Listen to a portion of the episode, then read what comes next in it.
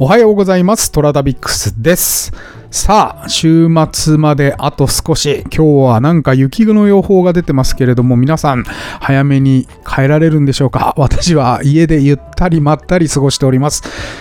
昨日はめちゃくちゃ更新が遅くなりましたね。申し訳ない。今日はちゃんと朝やってますよ。はい。あのー昨日ですね、ちょっと、うーん、なんじゃいこりゃーと思うことが一個ありましてですね、えー、ネットフリックスでなんかね、映画でも見るかいと思いまして、検索をしていたら、映画のキューブが出てきたんですね。はい。えー、キューブといえば、もう大好き、大好物ですよ、私。えーカナダの作品だったかなはい。90年代に作られた、あーな、ジャンルで言うと、なんだろう、SF なのかなホラー？なんだろうな、サイエンスフィクションではないな、スリラー？サスペンス？うん。なんかね、いろいろごちゃ混ぜになっている話でございまして、まあ簡単に言うと、目が覚めたら、なんか箱の、立方体の箱の中に目が覚めると。えーえーどう、3メーター、3メーターぐらいの立方体の中にいるわけですね。はい。で、上下、左右、前後に、えー隣の部屋に続く、まあ、なんていうか穴があるわけですね。はい。で、えー主人公というか、まあ主人公というか、まあいろんな方が出てくるんですよね。はい。で、みんなそこで気がつかれて、で、えー立方体の箱の中にキューブ、まあいわゆるキューブですよね。えーいると。で、そこから次の部屋に行くと、まあいろんなトラップがあって、えー亡くなる人もいればですね、えーそこからまあいろんな人間模様が出てくると言った作品で、私もこれ20代の時に見てすごい衝撃でですね、うわこの映画面白いな面白いなと思っていて、で、昨日見たのはリメイクですね、キューブの。日本人がやってるキューブのリメイクが、えー22年の3月に公開されたらしいです。はい。で、俳優陣が結構素晴らしくてですね、えー菅田将暉くんとか斎藤匠さん、吉田鋼太郎さんとか、杏さんとか、まあ、えー結構俳優はちゃんと出揃ってる感じなんですね。はい。で、原作を見た方には絶対におすすめしないです。いやもうね、イライラしました。うん、はっきり言って。うん。何このクソ映画と思って、いや、クソとか言っちゃいけないのかもしんないけど、マジでクソ映画でしたね。はい。えー、何がいけないんだろうなと思思いながら見ちゃったんですよ。うん。で、原作見た方はですね、おそらくご存知だと思うんですけどね、なんか、えーなんでキューブの中にいるのかとか、どうやったらトラップに合わないのかとかっていうことを一生懸命中にいる人たちが協力をして、えー謎を解いていくわけですね。はい。で、どうやったら外に、みんな外に出たいわけですよ。その立方体の中から。はい。で、まあ同じですよ。全く同じ構成なんですが、なんかね、そのキューブの謎解きよりも、その、お涙ちょうだいじゃないですけど、中の人間の特に、えー菅田将暉くんが、あの、主人公なんですが、なんか主人公に焦点を当てよう、当てようみたいな、日本人っぽい作風って言ったらいいのかな？うん、なんか一本筋通そうとしてる感じがすごく、うーいやらしいんですよ。うん。で、お涙ちょうだいものも無理やり入れたりとか、なんかね、してて、うんなんていうのかな？あの原作ですね、もっと客観的なんですよ。で、客観的だからこそ、なんか、個々に感情移入をして、ああ、この人こういうことがあったのかなとかね、想像しながら楽しめるんですけど、なんかこう思ってくださいみたいな用意のされ方をしていて、超つまんないじゃないですか、そういうドラマって。いや、私はつまんないと思うんですよ。はい。だからね、なんか、うーってなって、そう。で、主人公の心理描写とかも出てくるんですよ。もともとの原作は出てこないですよ、そんなの一切。うん。なんかこういうことがあって、こういうふうに思ってここに来て、で、これと戦って、みたいなのが出てきて、もうくだらねえなと思って、誰だよこれ作ったのと思って、まあ、あえて監督の名前は言いませんけれども、マジでクソ映画でした。ほんとね、最後なんか、本当にひどいですよ。本当にひどい。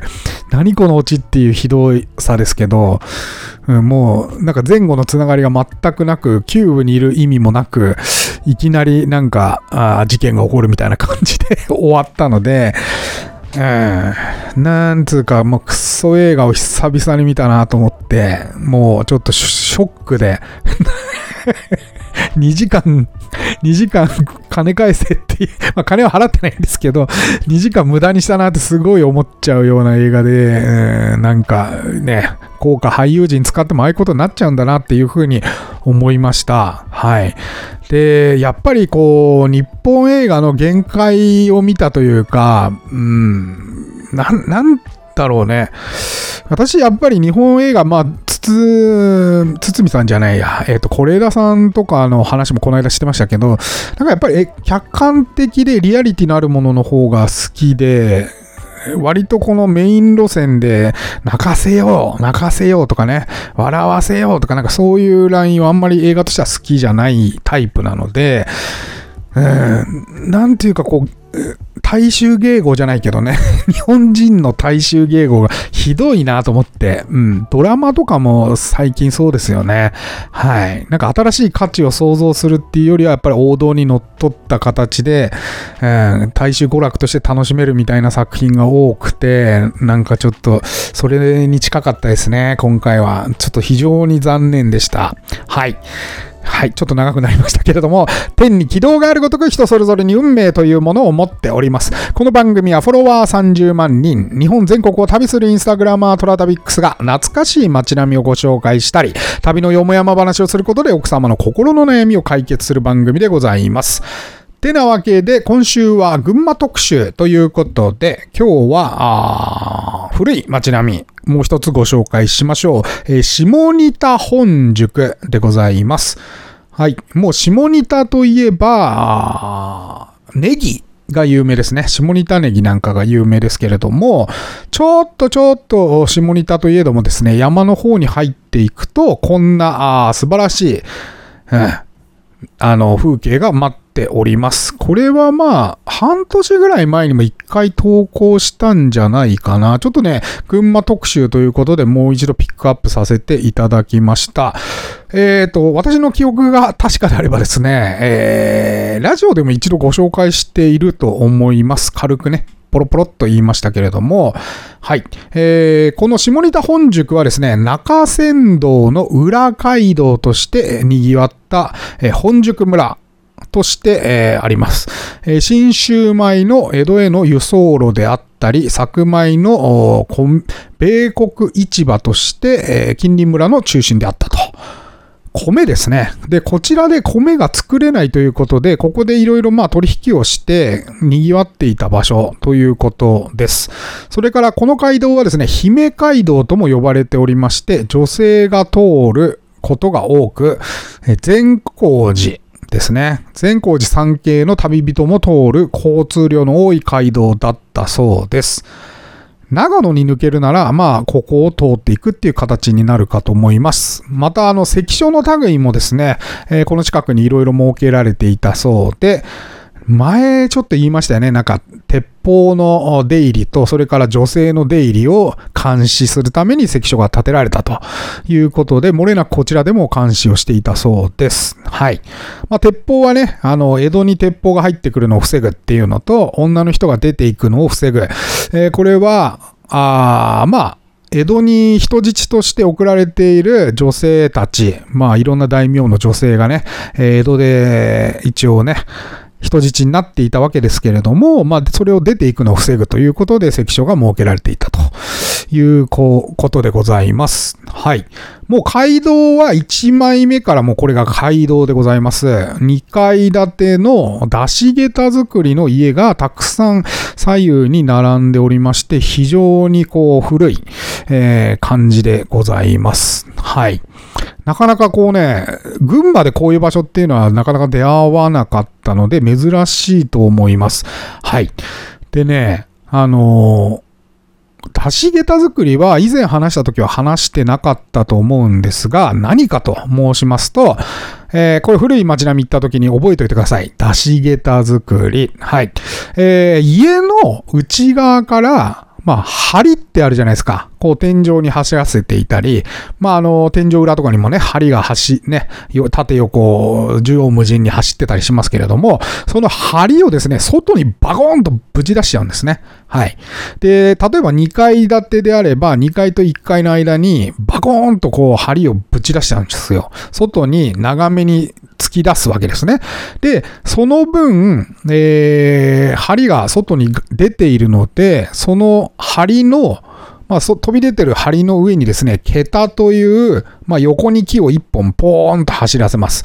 で、その上にですね、屋根をポンポンポンポンと乗せて、たるきというのを乗せるんですが、つまりですね、まあ、外に針が出ているもんで、その分、まあ、アーケードのように、外側に向かって、えー、なんていうのかな？あ屋根が、まあ、屋根が、軒、軒先っていうんですかね。軒が外にポーンと出ているので、えー、アーケードのようにお店に入るときとかにね、雨に打たれたり、雪に打たれたりする心配がないということで、こういう作りになっているそうです。はい。えー、平屋建ての大きい建物だと屋根がちょっと高くなってしまいますよね。うん、大きければ大きいほど。